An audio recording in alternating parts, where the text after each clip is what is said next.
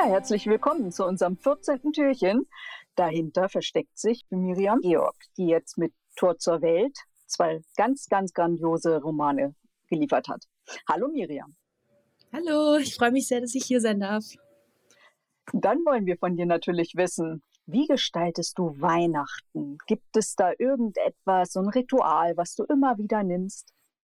Ähm, also ein Ritual an Weihnachten, das ich immer wieder an dem Tag nehme, habe ich eigentlich nicht. Also das läuft bei uns in der Familie schon alles immer sehr natürlich gleich ab. Ich glaube, wie bei allen Leuten. Wir gehen zum Beispiel immer, ähm, wir gehen nicht in die Kirche, wir gehen in den Wald.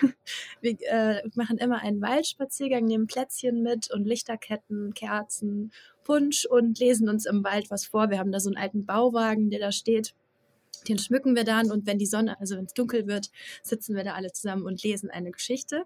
Das könnte man als Ritual bezeichnen, aber ja, ähm, das, das ist, also das ist sowas, was bei uns alle Jahre wiederkehrt und sonst natürlich Baumschmücken am 24. Äh, machen wir. Ich glaube, das, das ist es bei mir. Ja, das hört sich auch schon total spannend an. Da wäre ich also auch, ja, da würde ich auch mitgehen. ja, das ist immer sehr, sehr schön. Genau. Und ähm, in diesem Bauwagen, da lest ihr jetzt Geschichten. Hast du da irgendwie so eine Lieblingsgeschichte? Wir lesen tatsächlich jedes Jahr eine andere. Ich habe natürlich Lieblingsweihnachtsgeschichten, aber ich lese äh, tatsächlich am allerliebsten Charles Dickens um die Weihnachtszeit rum, also seine Weihnachtsgeschichten, aber die sind zu lang, um die da zu lesen.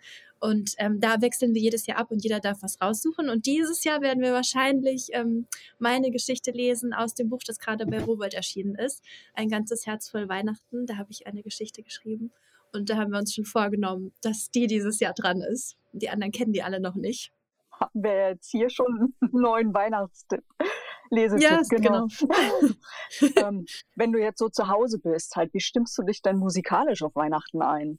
Also ich habe natürlich eine Christmas Playlist, wie wahrscheinlich jeder, mit meinen ganzen Lieblingsweihnachtsliedern. und ich höre tatsächlich am liebsten so die Klassiker Nat King Cole und sowas. Oder mein liebstes, liebstes Weihnachtslied ist Walking in the Air. Ich weiß nicht, ob du das kennst, das ist vom Schneemann, aus diesem alten Schneemann-Film.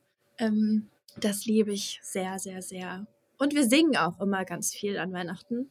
Und ich singe am liebsten ähm, Maria durch einen Dornwald ging. Ich bin gar nicht religiös, aber das Lied, das berührt mich immer ganz tief. Es macht so Spaß, das zu singen. Ich kenne immer nur Frosty the Snowman, aber naja. das ist auch schön. Äh, was am Weihnachten natürlich noch prädestiniert ist, sind natürlich die speziellen Süßigkeiten. Ne? Hast du da irgendwelche Vorlieben? Ich bin, oh, ich merke schon, ich bin total klassisch, äh, wenn es um Weihnachten geht. Ich liebe Vanillekipferl. Wir alle in unserer Familie lieben Vanillekipferl und äh, wir backen fast nur noch die, weil die am allerbesten weggehen. Wir probieren schon jedes Jahr auch neue Rezepte aus, aber ich will eigentlich immer nur die essen. Tatsächlich. Und deswegen backe ich auch nur die. Oh, das ist cool, ja. Wie viel Kekse, also wie viel hm, Backbleche hast du denn dann so, wenn die ganze Familie versorgt werden soll? Ich mache eigentlich immer das doppelte Rezept. Es gibt so fünf Bleche, aber das reicht nie. Also das wird wiederholt in der Adventszeit, der Backvorgang. Ähm, das reicht immer nur kurz, leider. Ja, wir haben immer nur Mürbeteig gehabt zum Ausstechen, aber jetzt sind die Kinder halt ausgezogen. Jetzt backe ich ja. gar keine mehr, weil ich esse keine Kekse wegen der Proteinallergie. Oh nein. Und hast du dann andere Weihnachtssüßigkeiten, die du magst?